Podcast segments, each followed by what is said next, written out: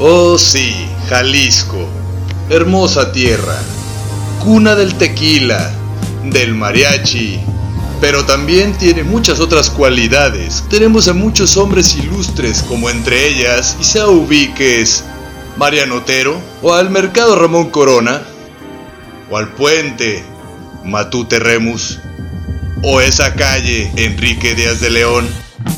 Bueno, todas esas calles tienen el nombre por una persona. Todos ellos en la rotonda de los hombres y mujeres ilustres.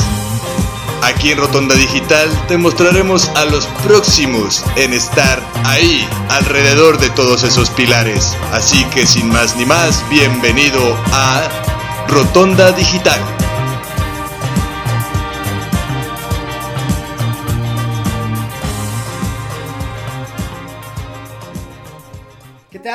Estamos en una transmisión más de Rotonda Digital.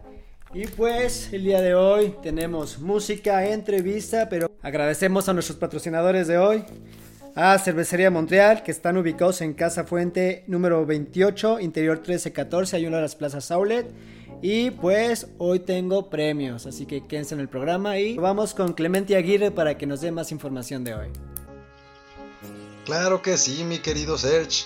El día de hoy tenemos invitado al guitarrista o también llamado bajista de aquella banda Caníbales. Pero el día de hoy el señor Hernán, o también conocido como Serpiente, viene a promocionar su nuevo proyecto de solista. Este hombre tiene una carrera de más de 15 años de trayectoria, codeándose con bandas como The Sheamus, Incidente, entre otras. Así que bueno, Serge, volvemos contigo. Bienvenidos.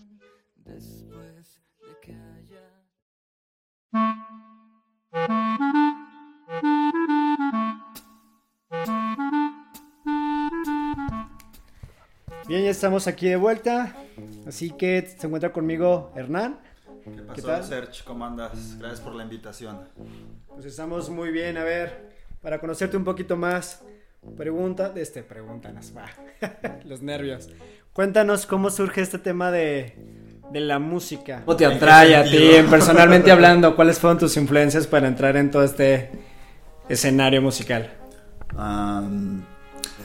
Creo que tuve la fortuna de tener un, un papá melómano.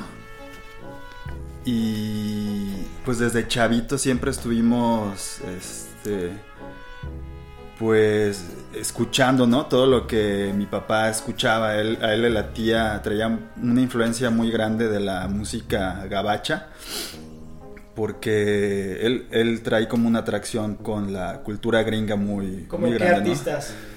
Pues mira, eh, como él le tocó toda esta onda de los 70s más o menos, él estaba más clavado en el folk, ¿no? Entonces, este, Bob Dylan, Simon and Garfunkel, eh, ¿cómo se llama? Cat Stevens, toda esa corriente de folk. Hasta eso le latía ondas tranquilas, ¿no? Al final nosotros nos, nos- nos fuimos inclinando por lo más pesado, pero sí tuvo mucho que ver eh, el que mi papá escuchara ese tipo de música, porque si a lo mejor hubiera escuchado, no sé, banda o yo qué sé, pues otra cosa hubiera sido, ¿no? ¿Qué edad tenías en aquel entonces? No, pues estoy hablando de, yo creo que unos 8 años, 7 años. Y luego estaba una cosa muy padre, eh, mi papá trabajaba en, dando clases en la UNAM y le daban vales para ir a, a- a- ya sabes, ¿no? Vales de, de súper.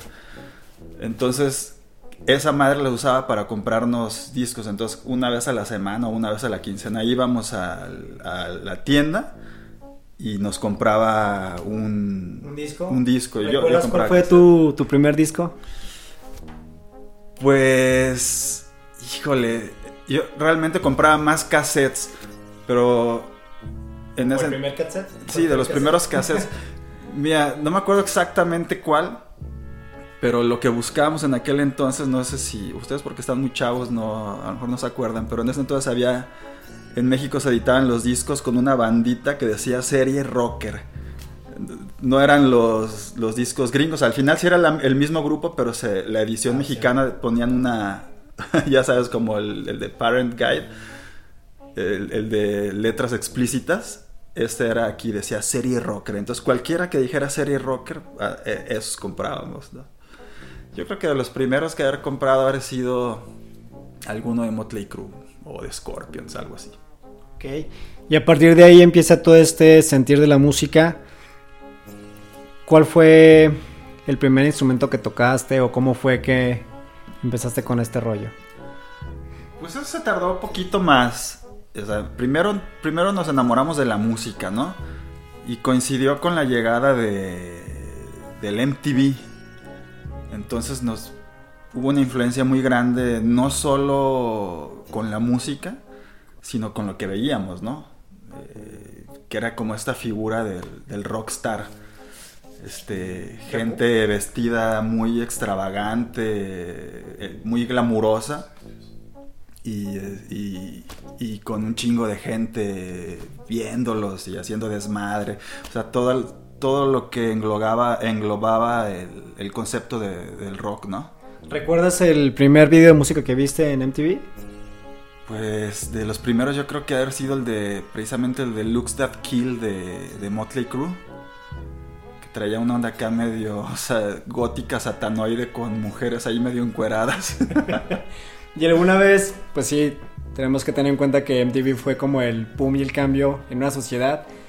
¿Llegaste a vestirte como los artistas que veías en, los videos? Está, estábamos tan chavitos en ese entonces, mi hermano y yo, que éramos los, los que nos metíamos duro en esto, que nos veíamos ridículos. Entonces sí, sí, compré unas botas vaqueras, que era lo que, lo que se usaba normalmente en ese entonces, y me veía como un mocoso caguengue, ¿no? Con, eso, con esas madres, Entonces realmente, aunque nos hubiera gustado, ni mis papás nos, nos permitían este dejarnos el pelo largo. y a lo máximo que aspiré fue a tener unas botas vaqueras y te digo que me veía bien caguengue. Ya yo creo que fue hasta ya grande que empecé a poder aprovecharme de eso. ¿Qué comentarios recuerdas si tu papá te, te comentaba algo respecto a las botas o no sé, cuando ya empezaste a, a cambiar tu luego tu modo de vestir? Mm, fue tarde, la verdad, digo, ya realmente me empecé a vestir como yo quise, como hasta, hasta que ya fue, fui adulto, ¿no? Ya, ya, ya pude revelarme, decirles, no, que pues, yo me visto como yo quiera. Una vez que me puso un arete, mi papá me dejó de hablar como tres meses, así, una onda así. Y ahorita está, está más alivianado, ¿no? Como que con los años se fue ablandando. también el primer tatuaje que me hice fue así como, puta bueno, ¿qué edad tenías en aquel entonces con el primer arete, el primer tatuaje? Mm, pues el primer arete yo creo que lo tuve como a los 18, 19 y ya el tatuaje... Bueno, ya eres legal. Pues sí, es que fíjate que también aquí en Guadalajara no era fácil encontrar tatuajes, al menos cuando yo llegué aquí a los 18 años. No había gente tatuada, esto realmente es una es una tendencia pues más, más nueva, ¿no? ¿De dónde eres? Ahorita que comentas que cuando llegaste a Guadalajara. Eh, soy de Culiacán, aunque vivimos en muchos lados, la familia estuvo en mucho movimiento. Vivimos mucho tiempo en Ciudad de México, en Estados Unidos estuvimos un buen rato, por eso digo que mi papá estuvo muy influenciado por, por toda esa cultura. Y, pero lo último antes de Guadalajara fue Culiacán. Culiacán.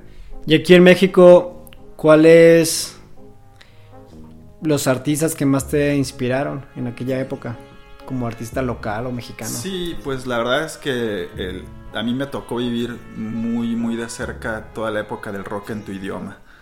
Eh, era, como la bandera que se usaba, ¿no? Rock en tu idioma, que básicamente los, pues los que lo representaban eran caifanes. Aquí, de aquí en México era caifanes, fobia, los amantes de Lola.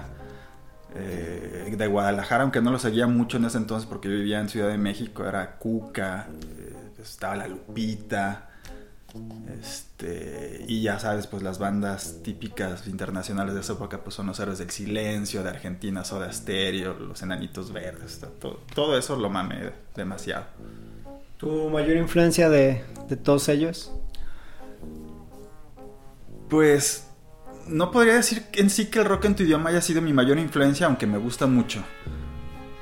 Eh, realmente lo que más influenció a mí, lo que más me pegó fue el, hard rock de los 80s, el glam. Todo lo que representaba Motley Crue, Motley, Crue Guns N' Roses, Poison. pues Scorpions, ¿no? Rat.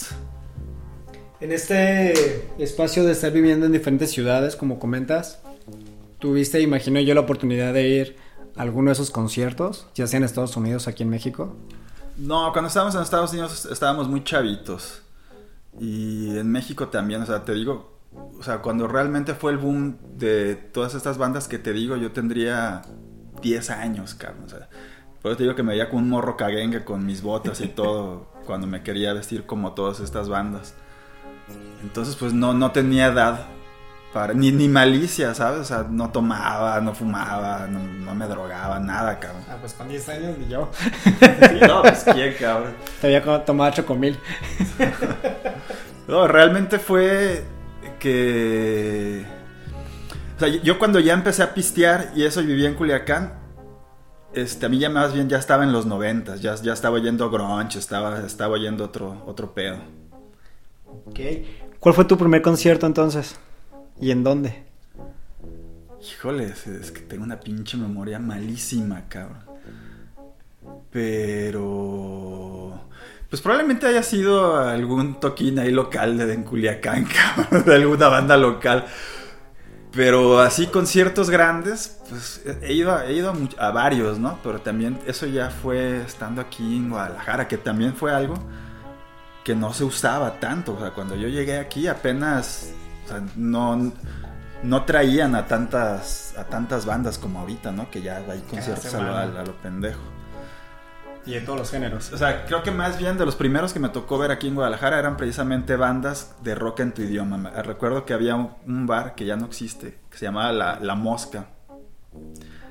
Creo que sí se llamaba La Mosca, estaba muy chido.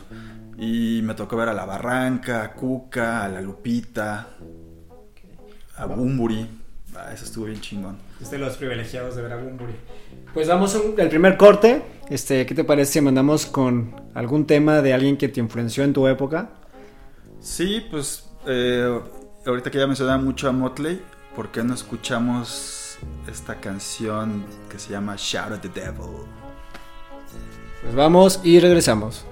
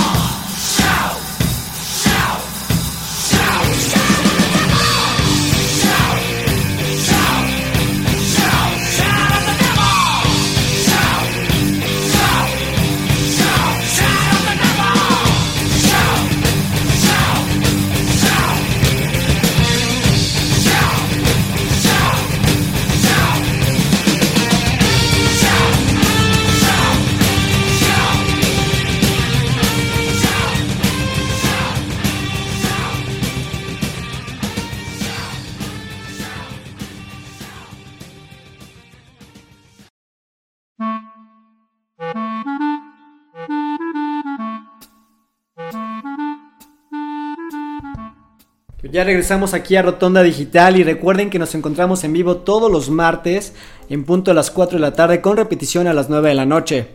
Este es un programa para distintos talentos locales donde vamos a exponer desde artistas plásticos, fotógrafos, directores, músicos, etc. Así que quédense con nosotros, continúa conmigo Hernán y vamos a hablar un poco, este, ¿cuál fue el primer instrumento que tocaste? Es una pregunta que pues pasamos de largo, pero... Sí, ahí, y coincide más o menos con esta época que estábamos chavitos y que estábamos muy influenciados con todo el glam y todo lo que mamábamos de MTV, ¿no? Entonces, este...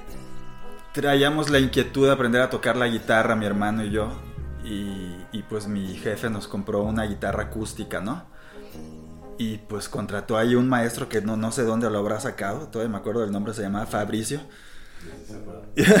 Eso sí. Y pues ya sabes, ¿no? El, eran clases de, en las que nos enseñaba ojitos negros y este, malagueña salerosa. Al final sí nos sirvió, ¿no? Porque aprendimos pues los acordes, lo básico, ¿no? Pero yo creo que como despasando un mes de clases, cabrón, o dos meses, no sé, ya estábamos encima de él. Oye, cabrón, ¿crees que pueda sacar la de Welcome to the Jungle para que no le enseñes, no? Y el vato pues se puso a poner bien nervioso. Llegaba con, según él, con la versión de, de las canciones que les pedíamos, ¿no? Pero ya las tocaba y nosotros nos quedamos, ¿qué, güey? Eso, eso no suena a Welcome to the Jungle, cabrón, ¿no?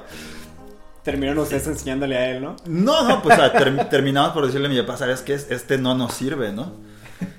¿Les contrataron a alguien más? No, no, no, ya no hubo maestros a partir de ahí, pero sí surgió una, algo adentro, una molestia de decir, bueno, o sea, esto no es suficiente, se necesita hacer algo, ¿no? Y el que empezó ese camino eh, realmente primero fue Enrique, ¿no? Él se se compró su ¿Enrique guitarra. es tu hermano? Enrique es mi hermano, mi hermano mayor. Eh, me lleva tres años. Entonces cuando yo tenía 10, 9 años, él ya estaba pues en 13, ¿no? Eh, ya estaba como un poquito más grande, más rebelde, ya viviendo la adolescencia. Yo todavía era pues un morro ahí caguengue, como te decía. Y no sé, no recuerdo cómo la haya hecho, pero se hizo una guitarra eléctrica y, se metió una banda de death metal ahí en, en la Ciudad de México. Y este, muy en, ese preciso momento que estaba pasando eso, ¡pac! se viene un cambio radical en la familia. Mi papá nos dice que nos vamos a ir a vivir a Culiacán. Y pum, pues nos vamos todos para allá, ¿no? A, una ciudad completamente diferente. ¿Y cómo es este cambio con la influencia que tenía tu hermano musical y tú? De llegar a una ciudad donde en teoría todo es banda, norteño, no sé si sirreños también se escuchan por allá. Sí, y, más que nosotros veníamos de vivir en, Ciudad de México varios años, probablemente unos 8 o 9 años. Pues aquí porque somos, ustedes son de Guadalajara creo, ¿no? Pero eh, en Ciudad de México eh, la gente ve a lo demás como provincianos. Sí. Entonces yo, yo veía, o sea, ¿a dónde voy a ir con esos pinches provincianos, no? Decía, voy a llegar con una bola de rancheros, cabrón, ¿no? ¿Qué va, qué va a pasar, cabrón? Sí. Y la verdad es que no, ya, o sea, pronto descubres que sí, que aunque Culiacán es una ciudad donde tradicionalmente el género musical es la banda, no significa que, que sea una ciudad que esté aislada de lo que sucedía en, en, el país y en el mundo, ¿no, cabrón? Y eso, pues, es, eso lo fui descubriendo que eso es en todo México. Pero teniendo en cuenta, por ejemplo, normalmente todo en cuestión música, a lo mejor primero llega a Ciudad de México y de ahí se va a otras ciudades de, del país. ¿Ustedes llegaron a imponer un género nuevo con sus compañeros de clase? No, realmente no. Realmente fue llegar y descubrir quiénes estaban escuchando lo que nosotros escuchábamos y quiénes no. Quizás sí había como más gente que escuchaba banda, a lo mejor que en Ciudad de México que en Ciudad de México sí había quizá una comunidad más grande, más rockera, pues, más grande. Pero al final sí nos encontramos con compañeros, pues, que oían a Metallica, ¿no? Oían lo que estaba sucediendo. Entonces, rápidamente empaticé con la gente que escuchaba Metallica y, empezamos a, hacernos cuates. ¿Y cómo fue este proceso de, búsqueda en aquella ciudad cuando, pues, hoy en día todo está con las redes sociales? Pues en aquel entonces que no teníamos acceso a redes sociales, ¿cómo empezar a buscar este círculo de, de nuevos amigos? Pues la escuela básicamente fue lo que nos, nos orilló. Entonces, estábamos limitados a, a, los compañeros de escuela. Y ahí fuimos descubriendo, pues, quiénes escuchaban rock, quiénes no. Y, y así nos fuimos agrupando, ¿no? Digo, al final, Culiacán es una ciudad muy. Eh, ¿Cómo decirlo? Pues incluyente, cabrón. O sea, entonces al final podíamos, ser una bola en la que muy ecléctica, ¿no? Quizá había quienes escuchaban banda y habíamos los que escuchábamos este metal y nos podíamos llevar bien mientras nos emborracháramos, o sea, eso era lo importante al final. Pero sí fuimos descubriendo quienes este quienes se ligaban más hacia el rock and roll y nos fuimos juntando y fue naciendo la inquietud de, de formar proyectos musicales, pues, ¿no? Que fue, que eso me llevó a comprar mi primera guitarra eléctrica a, los 16 años, estando en Culiacán. Este, ahorita que armas de formar proyectos, ¿tu primer proyecto fue entonces allá en Culiacán? Sí, fue un proyecto de covers. eh, En ese momento no, no me pasaba por la mente componer. eh, Estábamos muy... Pues estábamos viviendo los noventas, ¿no? Se oía todo en español se estaba sonando El nervio del volcán de Caifanes, estaba el disco de Fobia, donde viene la canción de Revolución. Y entonces había tanto, tan, tanta música en español buena que, que nos juntábamos a sacar esas canciones, ¿no? Unos amigos y yo. Y decidimos formar una banda, se llamaba Código, pinche nombre pedorro. Pero bueno, estábamos morros, cabrón. Y en ese entonces tu banda código eran puros covers 100% Sí. o ya había este idea de componer. Sí, había covers. E- e- Era puro covers. Yo siempre traía ahí como la onda de que tratáramos de iniciar algo, pero la mayoría me mandaban a la chingada. Pero igual nos la pasábamos bien, ¿sabes? Tenía 16 años y llegamos a tocar en Mazatlán, en Guamúchil, en todas las ciudades de, de Sinaloa. Y pues yo creo que eso me fue me fue ayudando a aprender a manejar los escenarios antes de que formara mis primeros proyectos ya eh, personales, cabrón, donde ya componía, ¿no? ¿Cuál fue tu primer proyecto ya personal y donde sí, como tú mencionas, compusiste canciones? Fue aquí en Guadalajara cuando llegué. Enrique, mi hermano, ya tenía aquí un año. Aunque me lleva tres años, este, escolarmente solo me llevaba uno porque el güey era bien huevón y reprobó dos años. Quemando al hermano. No, tuvimos un, un quiebre ahí difícil. Mi papá se enfermó y estuvo un año así fuera de la familia y luego se fue a estudiar una maestría a Estados Unidos. Antes de eso, entonces fue como dos años que estuvimos sin nuestro papá. Y supongo que él en su adolescencia le pegó mucho y su manera de rebelarse fue pues mandar a la chingada a la escuela, ¿no?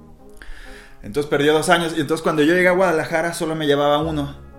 Y entonces este estando aquí pues él no tenía banda. Yo había mandado la chingada lo de los covers porque ya estaba aquí. Uno de, de los de mis amigos que tocaba conmigo allá se había venido a estudiar aquí también, que era bajista.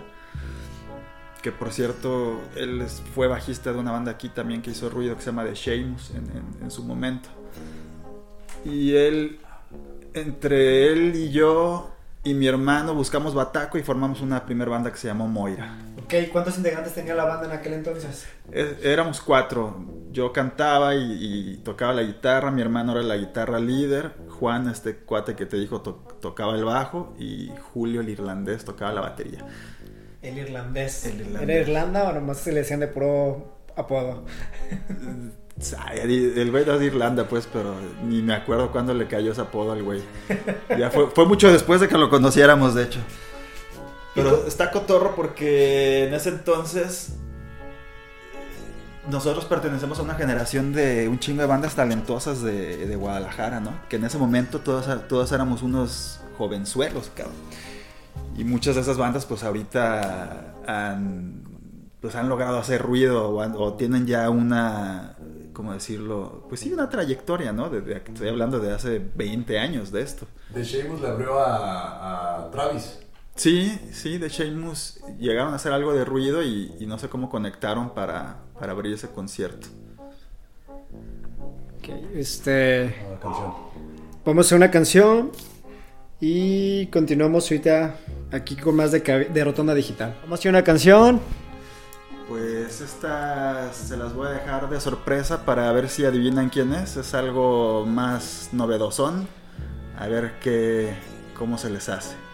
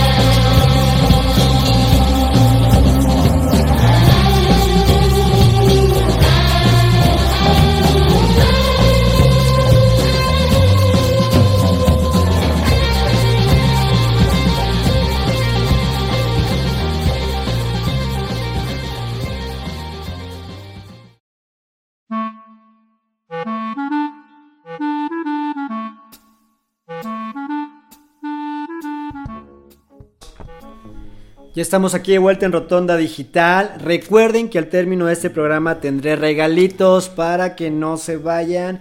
Y continuamos con Hernán. Nos platicaste un poco de código, pero ahora dime, ¿cuándo fue en sí que ya pisaste escenario por primera vez ya con un proyecto pues sólido y por el cual te ubiquen aquí en Guadalajara o en México? Sí, eh, después de haber pasado ya por par de proyectos ahí cuando estábamos jóvenes, cuando te digo que estaba toda, toda esta generación talentosa de Guadalajara, entre los que estaban pues toda la gente que compone plástico, disidente, Pito Pérez, llegamos a estar en concursos, el primer concurso que hizo que se llamaba Festival de Valores Bacardi, no sé qué tanta mamada. Este eh, se fue pues nada fue concretando bien también en eso entonces supongo que tocamos medio de la chingada pero realmente fue hasta que se inició Caníbales, que fue una banda que inició mi hermano, el Enrique. ¿En qué año inició Caníbales? yo creo que como en el 2002, 2004 más o menos. Pero digamos que contamos realmente la carrera de Caníbales a partir como del 2009, que fue cuando se editó el primer disco. Lo que pasa es que Enrique cuando terminó la carrera se regresó a Culiacán y él formó Caníbales allá. Con un amigo, eh, él, él y, y, Enrique fue, empezaron allá en Culiacán, pero pues en Culiacán imagínate, no, no había mucha, muchas cosas que hacer, ¿no? regresan a Guadalajara. Sí, regresan a Guadalajara. Yo tenía un estudio de grabación en aquel entonces. Había estudiado producción musical. Y les dije, pues vénganse, cabrón, y les grabo un disco. Y, y cayeron y no tenían bajista. Entonces les dije, sí, ahí entré yo, les dije, pues güey, pues yo grabo el bajo, no soy bajista, pero bueno, grabo el bajo, ¿no? Yo siempre toqué la guitarra, pues, pues, de hecho me considero guitarrista antes que bajista. Y les grabé el grabamos el demo y grabé el bajo y, dijeron, pues güey, pues quédate de bajista, ¿cómo ves? Quedó muy chido esto. Y les dije, sí, pero pues vénganse a Guadalajara a vivir, cabrón, porque pues yo no me puedo ir a Culiacán y ustedes en, pues allá no van a hacer mucho, cabrón, ¿no? Entonces ellos vienen aquí a Guadalajara, inician ya con la banda. ¿Quién componía las letras? Enrique. Eh, curiosamente, Enrique es una persona muy introvertida. Y cuando llegamos aquí a Guadalajara y los otros proyectos que te comenté, él qué esperanzas que cantara, ¿no? O sea, él, era guitarrista, es muy buen guitarrista. Y cuando inició Caníbales, de hecho, tenía una voz así como toda gruesa y áspera. Y, pero, pero escribe muy bien. De hecho, para mí creo que es, de, los, de las personas que mejor escriben en, México, porque si, si, siento que algo está jodido en la música en español, en México sobre todo, es la falta de escribir de buenas letras, cabrón. Música hay muy buena, pero te encuentras con cada cabrón que escribe de la chingada, puras pendejadas, cabrón. Y en ese sentido Enrique es muy bueno, afortunadamente eso eso hizo que, que, que Caníbales empezara a conectar rápido con, con, la audiencia. ¿Qué género era Caníbales? Era y es y seguirá siendo rock and roll. Eh, la crítica en algún momento nos quiso acomodar en el stoner, porque hicimos algún disco ahí un poco, un tanto oscurillo.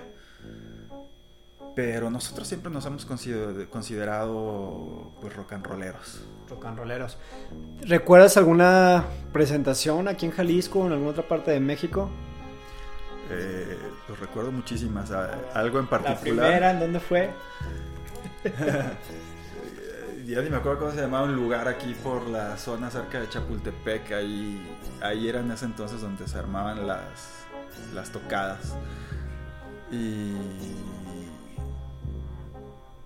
Pues, en ese entonces está. Ah, bueno, me acuerdo de una en particular. Había un, había un lugar que se llamaba El Acero. Y eso estuvo muy chingona porque en ese entonces estábamos haciendo ruido clondemento, caníbales. Y creo que invitamos a otra banda que se llamaba Aves de no sé si ubican a Juan Heredia, que es un locutor de radio también. No, no.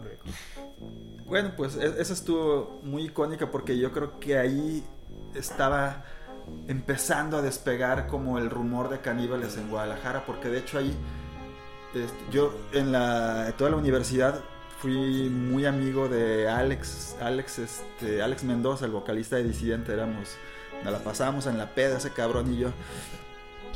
Y antes de que Disidente despegara, éramos muy, pues muy buenos cuates, ¿no? Y cuando Caníbales empezó a, pues como a llamar la atención, Alex se juntó con nosotros y nos dijo, güey, quiero producirles un, un, disco. Nos fuimos a chupar a un restaurante alemán, cabrón, lo invitamos y ahí lo pusimos bien pedo y amarramos el deal, güey, ¿no? Para que nos produjera el disco, güey. ¿Y qué tal con ese disco? Chido, cabrón. Ese disco fue, fue realmente lo que hizo que Caníbales empezara a, a, despegar. A, a despegar. y llamar la atención aquí en, en, la escena local, ¿no? ¿Cuántas canciones tenía ese primer material? Pues no lo recuerdo, probablemente sean 10, 10 canciones. Fue el primer, pues, LP, ¿no? De, de Caníbales. Nos fue muy bien. En ese entonces también, como estábamos muy pegados a, a Alex, pues nos invitaba a abrir los conciertos de Disidente y Disidente ya era una banda grande en ese entonces, ¿no? Entonces, pues eso nos ayudó a, a exponernos a, a, ante su público, cabrón. ¿Fueron teloneros solamente de ellos o de otras bandas conocidas o locales? En ese momento sí, pero a lo largo de la carrera de Caníbales hemos sido teloneros ya de, de un chingo de bandas y de bandas, pues, grandes, cabrón.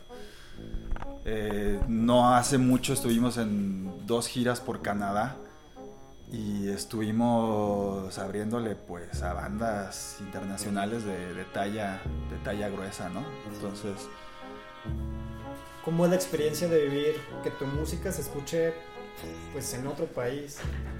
Que sabemos que todos los públicos son diferentes.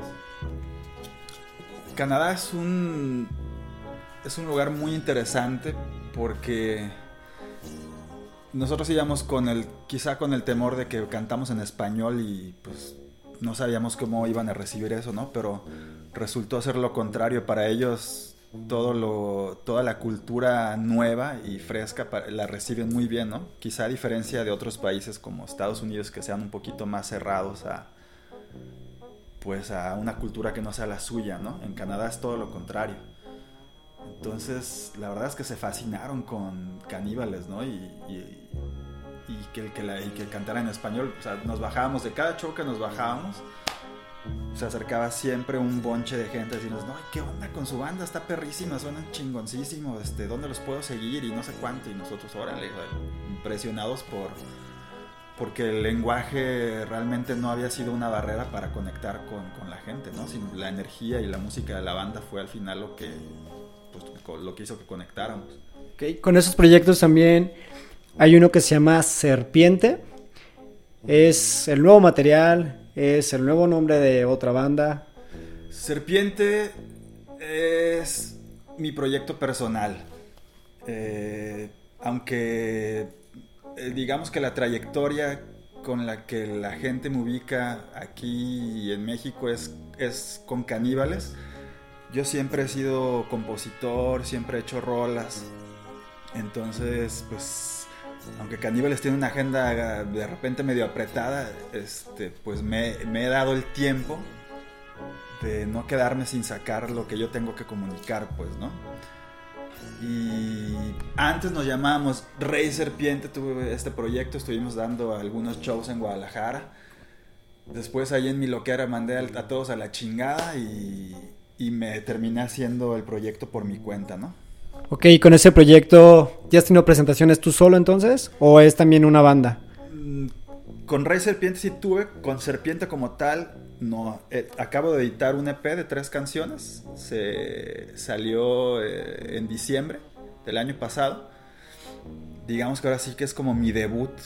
Es, es, lo, tomo, lo tomo como mi debut como solista, como mi proyecto personal. Y como casi toda la gente en la escena me conoce como serpiente, pues entonces eh, para mí tuvo mucho sentido que, que, así quedara. O sea que fuera del escenario eres Hernán y ya en el escenario eres un poco una serpiente. Eh, pues hasta fuera, hasta fuera del escenario, hasta la gente de sin delantal cuando llega a entregar mi pedido me preguntan, eh, señor serpiente, aquí están sus chilaquiles. ¿Y dónde viene el término serpiente? ¿Te gustan mucho las serpientes? Sí. ¿Viste Harry Potter y por eso te gustan las serpientes? No, viene, viene, viene mucho atrás. Es un animal que siempre me ha gustado. Pero más allá de eso, por el, los significados que, que guarda la serpiente y ha tenido a través de la historia, ¿no? De, para empezar, pues este, Satanás, ¿no? El, la serpiente que, convence a Eva de comer del fruto prohibido, cabrón. Entonces, cuando yo hice Rey Serpiente, el concepto, el concepto en el que se basaba todo eso era el pecado. La serpiente como esta figura. Y se llamaba Rey Serpiente precisamente porque en ese entonces hablaba de nada más de vicios, de mujeres, de sexo, de drogas. Ya ahorita ya senté un poco más cabeza y serpiente sentó la cabeza. ahora ya es una serpiente más meditativa. Bueno, vamos a otro corte. ¿Y qué te parece? Mandamos una canción de tu proyecto, ya sea el personal o del anterior, pero Mandemos algo de serpiente aprovechando que pues lo tengo en promoción. Escuchemos esta canción que se llama Pacto. escuchamos, regresamos a cabina digital. No se vayan.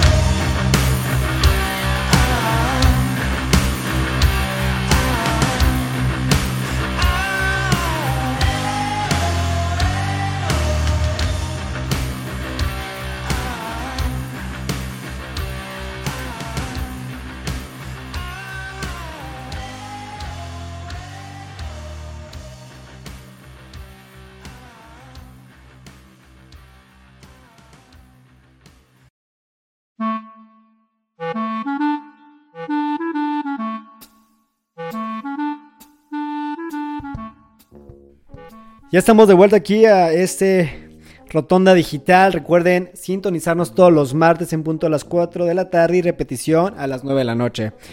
Y pues Hernán, retomando un poquito el tema de los momentos o vivencias que has tenido con tanto con Serpiente como con Caníbales. Cuéntanos algún momento bochornoso, si los fans, o las fans más bien, te aventaban sus tangas, o cómo eran las vivencias. Ay, cabrón, no, la verdad es que. Aunque sí. eh, Hemos girado por las ciudades más importantes de la República. Este, la gente pensaría que tenemos así mil viejas que nos tiran el calzón y todo, pero no, la verdad no, no, no es así como la gente se lo imagina. Es No un es- poquito más decadente, cabrón. No es como lo vemos en televisión o en películas de las vidas de los rockstar que tienen a mil mujeres detrás de ellos. No, la verdad no. Yo creo que mucho de eso hasta era producción de, de, de los mismos publicistas de, la- de las bandas para que la gente creyera, creyera eso. No, no voy a mentir que a lo largo del camino hemos conocido mujeres gracias a la música y hemos tenido este, pues nuestras diversiones, vaya, co- con, eso.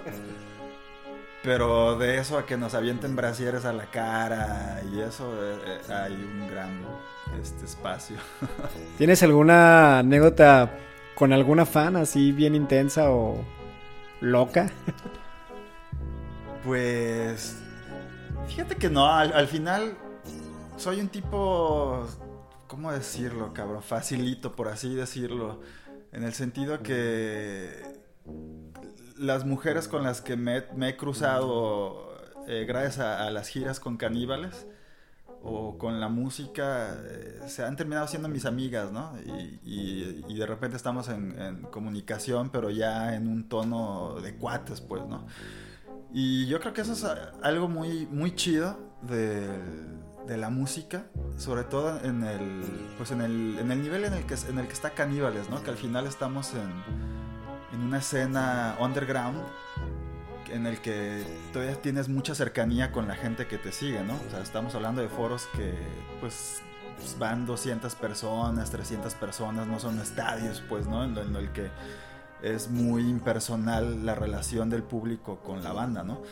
Entonces se ha vuelto algo muy, mm, pues muy bonito porque de todas las ciudades que visitamos, tenemos un círculo de amigos en cada una de ellas, ¿no? Entonces es ir a tocar, la gente nos espera desde temprano en alguna casa con una carne asada, este, empezamos a pistear, o sea, te- hemos hecho relaciones de amistad muy chidas en cada ciudad donde hemos girado. Dentro de estas giras o de las ciudades donde han estado, ¿ustedes son invitados a los escenarios de esas ciudades? ¿O ustedes buscan de qué manera presentarse en la ciudad que quieren? Hay, hay un trabajo atrás de, la banda, eh, como cualquier otra banda que tiene su oficina y tiene que hacer booking, ¿no? Para, para generar eso. Eh, podemos decir que un porcentaje de ellas vienen de promotores de las ciudades, este, con los que llegamos a tratos para que nos contraten para ir a tocar a esos lugares. Y algunas otras de ellas las gestionamos nosotros al final eh, tratamos de concretar en un periodo de tiempo, eh, en un año, una o dos visitas a, las, no sé, 15 plazas que tenemos en, en México. En Canadá no, no hemos este no hemos concretado algo nuevo, pero esperamos que pronto se pueda retomar eso, por ahí por alguna cuestión que la disquera en la que estábamos pues de- dejó de, de- de elaborar, vaya, en ese sentido. Y pues estamos también con, con la idea de, buscar nuevos Horizontes. horizontes, ¿no? Por ahí es- estaba en la mira Colombia con una persona que estaba muy interesada en llevar nuestra música para allá.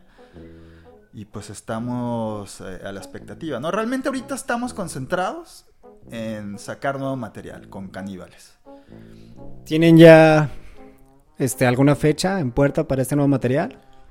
No, no, no, no, nos estamos tomando las cosas con calma porque queremos que sea el mejor disco que hayamos sacado en, en nuestra carrera. Y no, no queremos estar presionados por, por una fecha, ¿no? Sabemos que por recientes juntas de trabajo con, con, el equipo de caníbales que se van a venir tres canciones eh, que se van a estar moviendo previo a este nuevo material, como un puente a, hacia este nuevo disco. Pero el nuevo disco es a, a, lo que le estamos apostando toda nuestra energía. energía. Perfecto. La gente que los está escuchando por primera vez aquí con nosotros, ¿dónde pueden buscar su música, sus videos? Pues en YouTube si ponen caníbales, le, por ahí debe, debería de salir eh, el video. Tuvimos una muy mala jugada en el que nuestro canal fue borrado, no sabemos si lo hackearon o qué chingados pasó, pero donde teníamos todo nuestro material y videos valió madre, así por no sé qué no sé qué chingados pasó, Al, algo le, le, banearon la cuenta o le hackearon la cuenta a mi carnal y ¡pup! Tronó. Entonces se está reconstruyendo otra vez YouTube con los videos que alcanzamos a rescatar porque no pudimos rescatar todos. Pero musicalmente nos pueden seguir en, en canibales.bandcamp.com, en redes sociales eh, busquen caníbales ahí en Facebook, eh, este, estamos también en Instagram y... ¿Con serpiente? Con serpiente, serpientemx.bandcamp.com en YouTube busquen Serpiente Ascensión, que es el nombre del disco, y les debe de, de llevar a, a, mi música. Ok, presentaciones próximamente aquí en México o Guadalajara.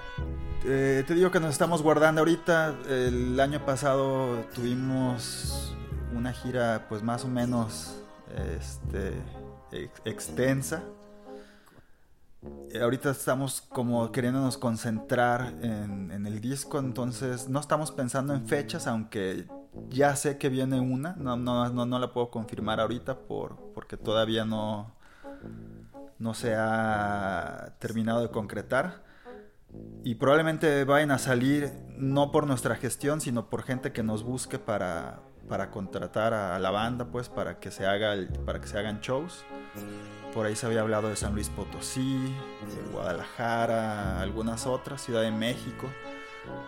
Pero una gira como tal, eh, con motivo, eh, que con un motivo no, no, la, no la estamos guardando para, Después del disco. Para el disco, para que venga con toda la energía.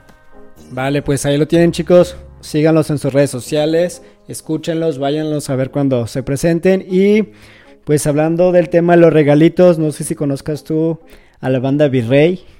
Claro, soy súper fan. Y además de ser muy buen amigo de Trino y del Robert, y de admirarlos también, este, los conozco desde que eran Remy llegamos a compartir escenario con caníbales, de hecho, un par de ocasiones.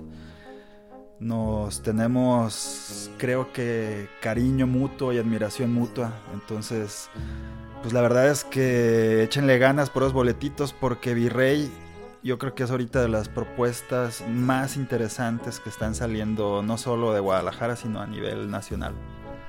Así es, y pues para la dinámica de hoy voy a estar regalando un pase del evento Tarot 360 donde va a estar pues Virrey participando. La dinámica es la siguiente, tienen que irse a nuestras redes sociales, dar manita arriba y contestar lo siguiente, ¿quién fue el invitado que estuvo conmigo la semana pasada y cuál es el nombre de él, de él, por supuesto, y de la banda?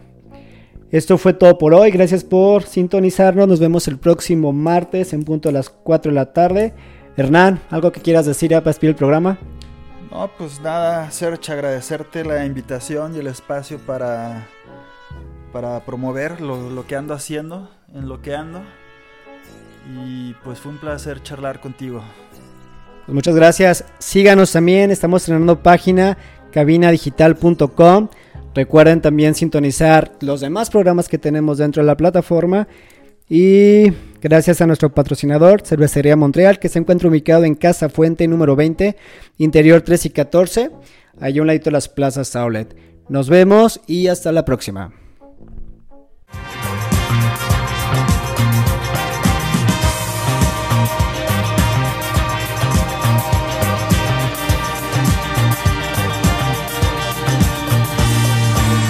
Gracias, nos vemos.